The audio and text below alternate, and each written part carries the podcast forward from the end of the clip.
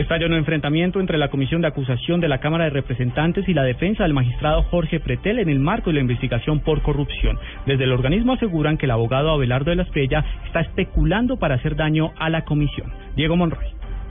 El presidente de la Comisión de Acusación, Julián Bedoya, le pidió al abogado defensor del magistrado Jorge Pretel, Abelardo de la Espriella, que deje de hacer afirmaciones en donde se especula frente a este caso. Según el representante a la Cámara, estas dejan un manto de duda frente a las actuaciones de esta célula legislativa. Este despacho debe de llamar la atención del apoderado del doctor Jorge Pretel para que en el futuro sea exacto en sus afirmaciones. Este despacho no puede permitir que se hagan afirmaciones inexactas o imprecisas. Julián Bedoya, representante e investigador en este caso, dijo que si el magistrado Jorge Pretel no asiste o asiste sin su abogado el próximo 9 de abril, se le aplicará el Código Penal, lo que implica que sea juzgado como reo ausente. Diego Fernando Monroy, Blue Radio.